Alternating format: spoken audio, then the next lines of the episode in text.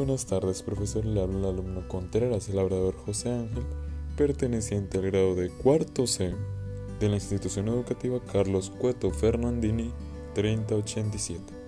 En esta ocasión, le voy a hablar sobre la contaminación en la comunidad Patria Nueva. Pero antes que nada, ¿qué factores contaminantes encontramos en esta comunidad? Los dos principales factores contaminantes que identificamos son tanto la acumulación de basura como la quema irresponsable de esta.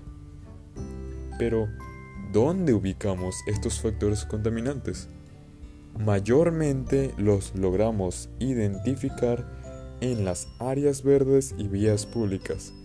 En consecuencia, estos factores dificultan tanto la realización de actividades cotidianas como bloquean el paso de los transeúntes. A su vez, ambos factores contaminantes, ya sea por deterioro o combustión, expulsan gases que deterioran la calidad del aire.